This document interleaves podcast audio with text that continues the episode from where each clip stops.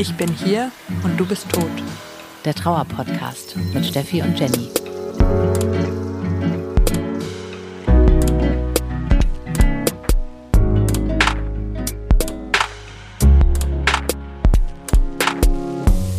Herzlich willkommen im Club, in dem ihr niemals sein wolltet. Wir sind Steffi und Jenny und wir sprechen hier mit euch über Trauer. Dieser Podcast richtet sich an alle, die genauso wie wir jemanden verloren haben. Bei uns beiden sind unsere beiden Partner gestorben. Und ja, wenn ihr auch trauert, dann seid ihr hier genau richtig. Aber auch wenn ihr Angehörige oder Freunde von jemandem seid, der trauert und ihr einfach ein bisschen mehr Einblicke in diese neue Welt haben wollt und euren Angehörigen oder Freund besser unterstützen wollt, dann freuen wir uns auch, wenn ihr zuhört. In der letzten Folge ging es um ein, wie wir fanden, sehr, sehr heikles Thema. Wir haben uns nämlich angeschaut, wie so Hierarchien in dieser ganzen Trauerwelt aussehen. Und wir haben unglaublich viele Nachrichten von euch bekommen. Erstmal vielen Dank dafür.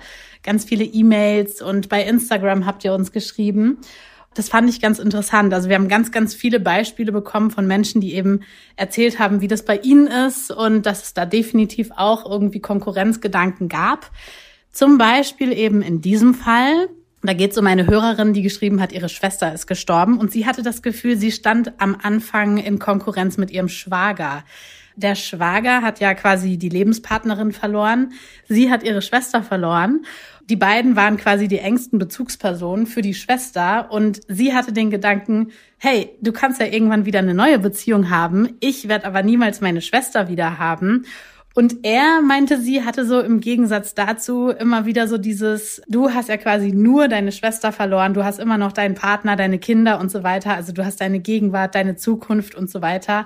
Das fand ich ganz interessant, also dass die beiden da irgendwie anscheinend, obwohl sie halt so eng waren mit dieser Schwester oder mit der Partnerin, äh, da in Konkurrenz gegangen sind.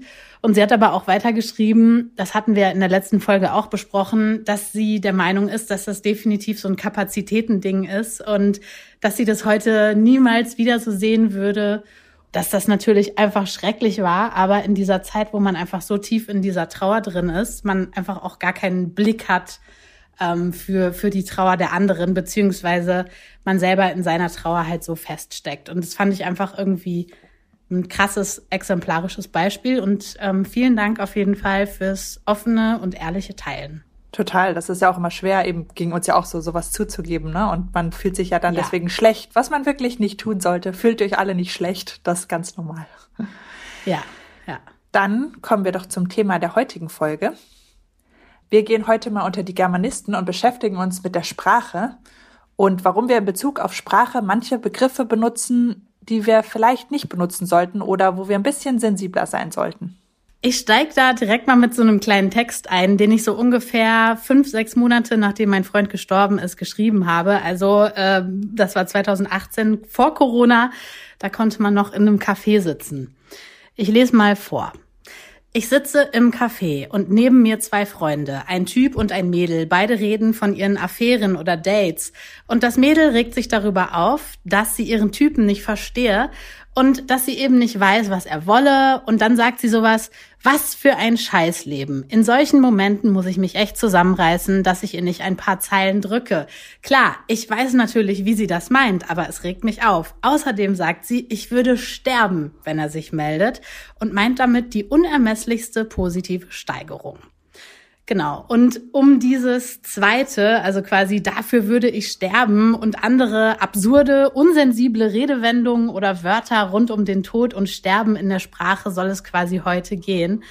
Ja, was ist so dein Gedanke, wenn du dieses Beispiel hörst? So, ich würde sterben dafür, dass er sich meldet oder auch dieses davor, dieses, boah, was für ein Scheißleben und man selber sitzt so daneben und denkt sich, was hast du eigentlich für Probleme? Ich muss genau gerade sagen, ich glaube, für mich ist tatsächlich das, was für ein Scheißleben äh, viel reizender. Ähm, aber da ja. hatten wir es ja auch vorher schon, dass wir uns da so ein bisschen unterscheiden.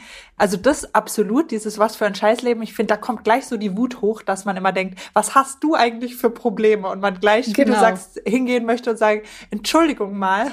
Ja. Darf ich dir mal erzählen, was andere Leute für echte Probleme haben? Ich war auch kurz davor, so rüber zu gehen. So, das kann hey, ich mir sehr auf, gut was vorstellen. ich für ein Scheißleben ja. habe. Und jetzt überleg noch mal, ob du das noch mal wiederholen möchtest. Ja. Genau, ja. Nee, genau, absolut. Fall. Und das andere, ich weiß schon, was du meinst. Also ich finde es auch ja, schwierig, dass man so, so Sachen wie, ja, genau, ich würde sterben, wenn er sich meldet, dass man sowas benutzt, weil es natürlich lächerlich mhm. ist in so einem Zusammenhang und so dramatisch wirkt.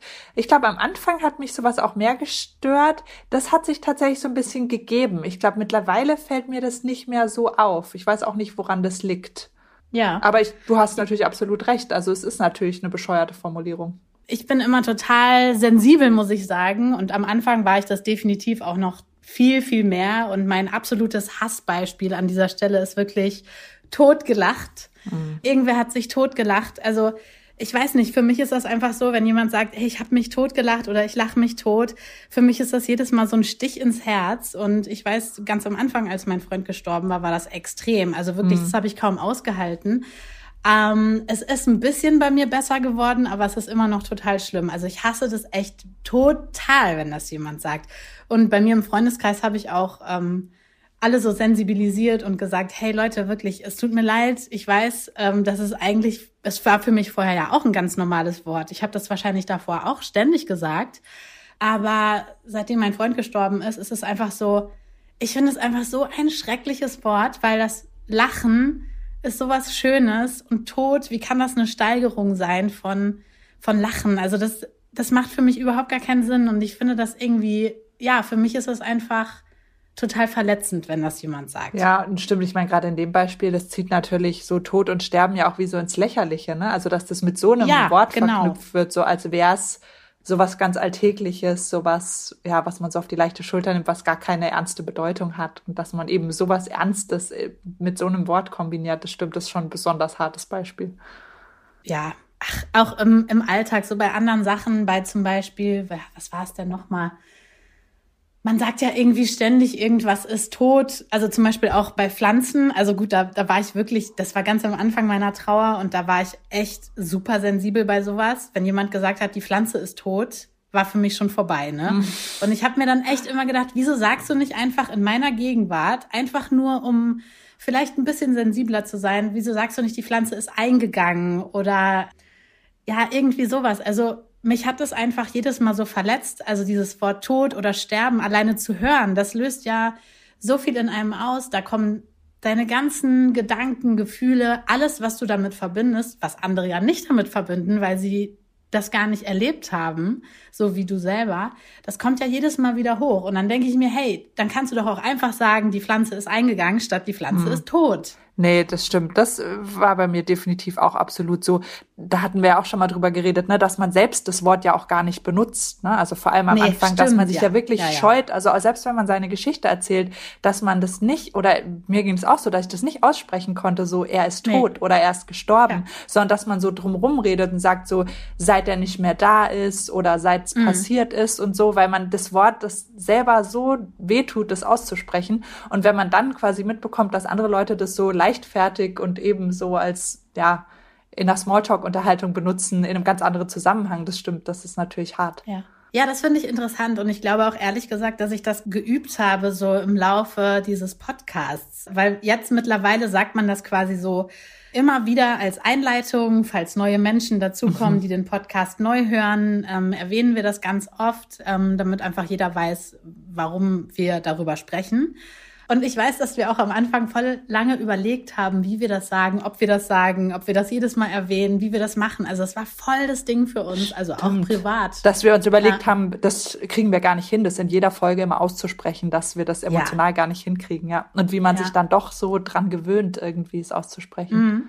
Das stimmt. Genau. Und vor allem, weil es halt in dem Zusammenhang, finde ich, ja so erwartet ist. Ne? Also man weiß, ich sag das jetzt. Also für mich ist es eben das leichter geworden, während andersrum dieses jetzt anderen Leuten die Geschichte zu erzählen oder zu jemandem zu sagen, so er ist gestorben oder er ist tot, finde ich immer noch total hart. Aber ich glaube, das liegt ja. auch oft daran, dass es man da so unvorbereitet ist. Also das entsteht ja oft in so Situationen, wo man sich mit jemandem unterhält, der das eben nicht weiß oder und wo es ganz überraschend auf das Thema kommt und man es dann sagt. Und dann ist man quasi selber also überhaupt nicht emotional darauf vorbereitet und dann reißt es einen jedes Mal wieder so in das Loch, während bei so einem Podcast-Einstieg, da wissen wir ja quasi, wir wissen, es geht darum und wissen, ich sag das ja, jetzt. Das stimmt absolut. Bei dem Podcast wissen wir, okay, wir setzen uns jetzt sowieso damit auseinander.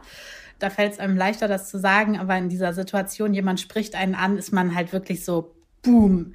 Das ist halt so, keine Ahnung, einfach, ja, krass, äh, überraschend und hat dann nochmal eine ganz andere Wucht. Ja, definitiv. Das hat mich auch überrascht. Da dachte ich irgendwie, dass das mit der Zeit besser wird. Okay, jetzt denke ich mir auch gerade wieder, wieso? Wo wir es doch schon so oft davon hatten, dass Sachen nicht besser werden.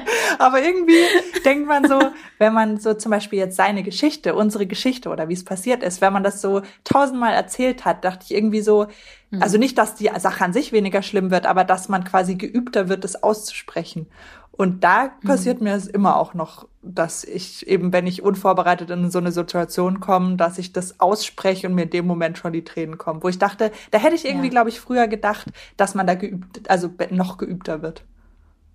Ja, ich glaube, ich habe da für mich persönlich so einen Trick gefunden und das ist, ähm, wenn so eine Situation aufkommt, dann spreche ich sehr häufig, sehr schnell dann über den Podcast. Hm. Ähm, und lande dann wieder auf dieser Ebene, wo ich quasi, sage ich mal in Anführungsstrichen, normal darüber rede. Und ich glaube, das ist so ein bisschen mein Trick, dass ich merke, oh, das ist jetzt viel zu emotional und die Person, die mir gegenüber sitzt, ähm, will da jetzt irgendwie was wissen. Ähm, vielleicht gehe ich auf diese Podcast-Ebene und jump dann da kurz so rüber. Hm, weil man dann vielleicht so eine, so eine Art Maske halt auch hat. Also, was heißt Maske? Hier habe ich ja keine Maske auf, aber ähm, man redet halt in einem anderen Kontext drüber. Ich glaube, das ist so der Trick, dass ich versuche, mir diesen Kontext, dieses Gefühl dieses Podcasts bei der Aufnahme dann sozusagen so kurz auszuleiden. Das ist eigentlich schön. Das sollte ich auch mal testen. ja, bei Totgelacht, also ich habe zum Beispiel auch einen Freund, der ab dem Zeitpunkt, wo ich ihm das gesagt habe, total krass drauf geachtet hat. Und ich liebe das wirklich so sehr, weil dann hat er es irgendwie aus Versehen gesagt und quasi echt so mich dann so angeguckt, so Mund, äh, Hand vor den Mund genommen, fast schon. Und ähm, ich habe dann einfach nur zu ihm gesagt, so ja, hoffentlich nicht. So, weil er gesagt hat, ey, ich habe mich totgelacht. Ich so, ja, hoffentlich nicht. Und dann haben wir halt total gelacht und so weiter. Und das war dann irgendwie auch nett, weil ich wusste genau, es ist ihm halt aufgefallen und er hat sich dann daraufhin Gedanken gemacht, weil ich ihn halt darauf hingewiesen habe. Und ja, das fand ich halt voll schön. Das finde ich auch voll schön, dass dann Leute so wirklich so ein Bewusstsein dafür haben und sich sowas ja. merken. Was ich auch ein total ätzendes Wort finde, das habe ich auch noch mal im Duden nachgeguckt, oh. ähm, wieso man das eigentlich so äh, nennt. Und zwar äh, sterbenslangweilig. Ah. Ist auch mhm. sehr schön. Und warum äh, man das so in der Form benutzt, da steht im Duden, das ist eine emotionale Verstärkung. Also das Sterben vor langweilig zu setzen, verstärkt emotional das Langweilige. Und ich denke mir so, what the fuck, geht's eigentlich noch? Ja, das ist ja auch, zieht auch wieder so ins Lächerliche, ne? Als ob man vor Langeweile sterben könnte. So, wo man denkt, derjenige, der das Wort erfunden hat, dem ist offensichtlich gar nicht klar, was Sterben bedeutet und was damit einhergeht. Genau. Ah. Ja, das hasse ich halt daran einfach so. Ich meine, wahrscheinlich gibt's in, in der Sprache tausend solche Sachen, immer aus welcher Perspektive man halt kommt. Weißt du, jeder hat natürlich so, so einen anderen Blick auch, ähm, den haben wir natürlich jetzt auch. Wir achten auf sowas total. Wahrscheinlich andere Menschen, die andere Dinge erlebt haben, achten auf andere Sachen. Was nicht heißt, dass das dann weniger schlimm oder wichtig wäre. Ich würde mir einfach wünschen, dass genau zu diesem Thema dann vielleicht auch mal irgendwer eine Podcast-Folge macht, weil ich finde es einfach wichtig, darüber zu sprechen und zu sagen, hey, sterbenslangweilig ist ein Scheißwort, weil das könnte Leute, die trauern, einfach verletzen, weil, ja, weil es halt einfach so absolut fehl am Platz ist. Sterbenslangweilig. Ich, ähm, Sterbe vor Langeweile, ja, alles klar. So andere Leute so. sterben tatsächlich. Reiß dich mal zusammen. Ich wäre ja, wär ich froh, genau. wenn mir nur langweilig wäre, ja. Ja, genau. Mhm. Und was ich auch echt richtig ätzend finde, ist, ich weiß gar nicht, das sagt man heute gar nicht mehr so häufig, aber das hat man, ich weiß nicht, in den 90ern oder wann auch immer, hat man immer bla bla bla des Todes so als Verstärkung gesagt. So, der Film des Todes oder boah, das ist das ist mördergeil oder das ist so ähm, das Restaurant des Todes oder so. Kennst du das? Als ja, aber das stimmt. Das ist total außer Mode gekommen. Vielleicht, weil die Leute Zum gemerkt Glück. haben, es ist eine doofe Idee. Das wäre doch schön, ja. oder? Aber das stimmt, das sagt man das, nicht mehr. Ja. Nee, das zum sagt Glück. also zum Glück. War halt in dieser Zeit so die ultimative Steigerung. So, es ist nicht nur geil, sondern es ist mördergeil. Oder es ist irgendwie nicht das beste Restaurant der Stadt, sondern es ist das Restaurant des Todes. So, äh, ätzend. Insofern, das ist ja gut, dass es das zumindest nicht mehr gibt. Ja, ja ich finde es ganz interessant, dieses ähm, Ich würde dafür sterben, was du genannt hast, auch in deinem Text. Da muss ich immer eher dran denken, dass wenn man das benutzt im Sinne von so als Liebesbeweis, weißt du, dass in mhm. Filmen doch Leute das oft sagen, so, ach, ich liebe sie so sehr, ich würde sogar für sie sterben. So, ich würde eine Kugel mhm. für sie nehmen. Und mhm. wo ich denke, also früher fand ich das vielleicht romantisch und mittlerweile macht mich das eher immer so wütend oder hibbelig, weil ich irgendwie da angefangen habe, drüber nachzudenken und dachte, was das eigentlich für ein komischer Liebesbeweis ist, weil manchmal habe ich dann gedacht, okay, eigentlich, ich meine, wenn man tot ist, gut, weiß man ja nicht, was dann passiert oder je nachdem, woran man glaubt, aber das wirklich Harte ist ja vielleicht auch dann, okay, er stirbt für mich und nimmt die Kugel und ich muss dann hier ohne ihn leben. So, ist das wirklich so ein toller Liebesbeweis oder gerade eben, genau, gerade wenn ich zurückdenke, ne, dass, wie man sich ja am Anfang so oft wünscht, dass man am liebsten auch tot wäre, Mhm. Weil man quasi sich vorstellt, das wäre einfacher. Und wo man denkt, insofern ist das ja ein scheiß Liebesbeweis, wenn der andere für mich stirbt und mir geht's dann so schlecht, dass ich am liebsten tot wäre. Ja. Ja. Ist das dann wirklich Liebe? Das denken sich ja. andere Leute wahrscheinlich nicht, wenn sie so ein Filmzitat hören. Auf keinen Fall. Das ist halt genau dieser Blickwinkel oder diese Perspektive. Was mich total aufgeregt hat, ich war ja halt auch auf sehr vielen Hochzeiten und dann immer dieser Satz, ähm, bis dass der Tod euch scheidet. Mhm das regt mich so auf, weil ich mir so denke, okay, wer hat sich diesen Satz überhaupt ausgedacht? Also da sind zwei Menschen, die lieben sich, so, dann heiraten die und dann bis das der Tod euch scheidet. So, der Tod ist jetzt, ne, unsere Partner sind gestorben, mhm. das heißt, die Liebe endet jetzt auch. Ich meine, gut, wir waren nicht verheiratet, aber trotzdem, so bis das der Tod euch scheidet, der Tod hat uns quasi geschieden was soll das jetzt heißen? Jetzt ist die Liebe vorbei oder was? Ich hasse diesen Satz. Was soll das? Ich verstehe den ja, nicht grausam. mal. Was soll das bedeuten? Ich verstehe das auch nicht. Und andere Leute empfinden das ja auch wieder als romantisch quasi so. Ich werde dich lieben, bis dass der Tod uns scheidet. So, das ist ja romantisch, ja, wo ich denke, eben. Genau, wir denken uns jetzt so, genau, wie. Also ich persönlich liebe die Menschen, die ich liebe, bis in alle Ewigkeit. Und nicht bis dass der Tod uns scheidet wenn irgendjemand da draußen, wenn ihr gerade zuhört, äh, wenn ihr eine Idee habt, warum man das sagt, bitte schreibt es uns, weil ich frage es mich wirklich, was ist, wahrscheinlich hat es irgendeine christliche Bewandtnis, bis dass der Tod euch scheidet. Ja. Ich habe es bei meiner Hochzeit nicht gesagt. Nein? Nee, habe ich auch, genau, also das war für mich auch ein Thema, aber eben auch schon vorher. Mir ging es auch so, dass ich das mal grausam fand, diesen Satz. Und eben, das war für mich auch ganz klar, dass ich diesen Satz nie sagen würde. In Bezug auf Ach, jemanden. Ich wusste gar nicht, dass man sich das aussuchen kann.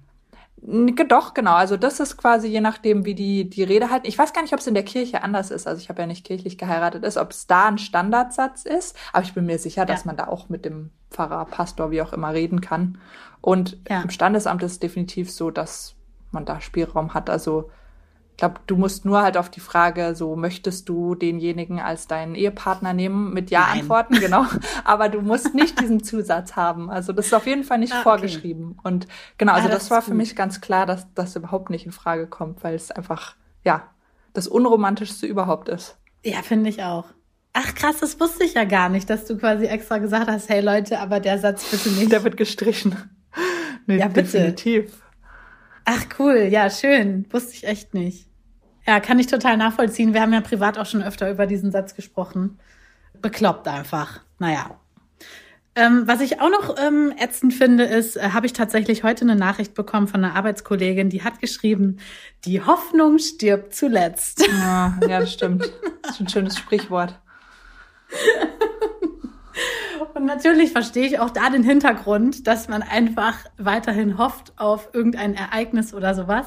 Aber alleine jemandem, der trauert, das Wort stirbt in irgendeinem Zusammenhang zu schreiben, der nicht mit dem eigenen Fall oder wie auch immer äh, mit Trauer zu tun hat, ich finde es einfach unsensibel. Ich weiß nicht, ob ich da extrem bin. In dem Fall musste ich einfach lachen. Hast du das kommentiert dann?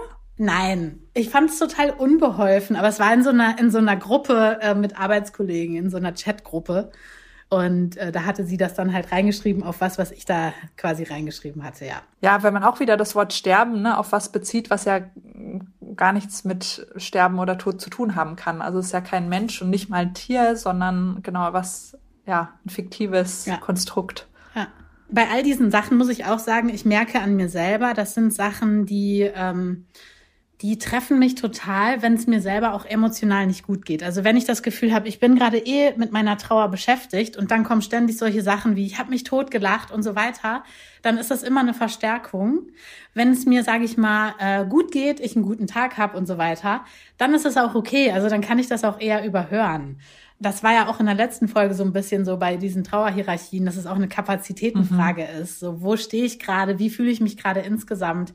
Ähm, deswegen, das ist natürlich auch keine Verallgemeinerung, was wir hier machen, sondern ähm, ja, ich nehme das vielleicht auch ganz besonders extrem wahr. Es stört mich einfach. Ich habe mich halt auch damit einfach so viel schon auseinandergesetzt, persönlich einfach, dass ich das nicht nachvollziehen kann. Ähm, warum man solche Sachen sagt. Das regt mich persönlich so auf, dass es mir natürlich bei anderen dann auch extrem auffällt. Ich finde es aber auch gut, dass, wie du das machst, dass du auch Leute direkt drauf ansprichst, weil ich glaube, vielen ist das ja überhaupt nicht bewusst und die machen das ja nicht absichtlich, um einem weh zu tun, sondern weil sie einfach gar nicht drüber nachdenken. Ja. Wenn es keine Idioten sind, könnte ich mir schon vorstellen, dass sie dann drüber nachdenken vielleicht und sich denken, hm, stimmt, vielleicht ist es wirklich ja. nicht so nett.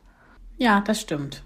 Das ähm, sind keine Idioten. Hm. Das sind zum Glück meine Freunde, die ähm, sich das dann zu Herzen nehmen und sich vielleicht schon das ein oder andere Mal gedacht haben, oh, jetzt übertreibt sie wieder, aber am Ende dann doch einfach tolle Menschen sind, die dann solche Wörter einfach auch streichen, zumindest in meiner Gegenwart. Und das ist einfach schön, ja.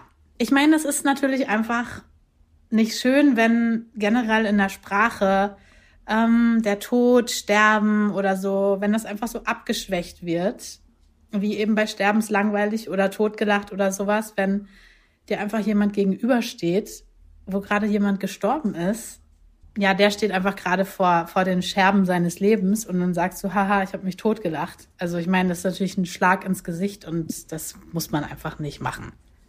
Absolut. Einmal wegen dem ins Lächerliche ziehen und einfach auch nur das Wort Tod oder Sterben überhaupt auszusprechen. Ja. Genau. Ich denke auch, das ist ähm, gut, dass Leute sich das einfach ein bisschen bewusst machen und man wie du auch die Leute vielleicht darauf hinweist. Also vielleicht nicht jetzt den Bekannten um fünf Ecken, aber Freunde oder Familie auf jeden Fall. Dass jeder dann einfach ein bisschen darauf achten kann, so Wörter zu vermeiden und sich einfach ein bisschen Gedanken macht, was da mit einhergehen kann oder was sowas für jemand anderen bedeuten kann. Und wenn ihr noch Beispiele habt, wo ihr sagt, hey, das bringt mich auch immer total auf die Palme, wenn das und das jemand sagt, könnt ihr uns das natürlich auch gerne schreiben an ich bin hier und du bist tot at googlemail.com. Wir lesen auf jeden Fall alles. Wir sind gerade im Beantworten ein bisschen langsam. Äh, seht's uns nach. Wir sind ja nur quasi zu zweit hier für den Podcast und alles andere zuständig. Aber wir geben uns größte Mühe, alles zu beantworten.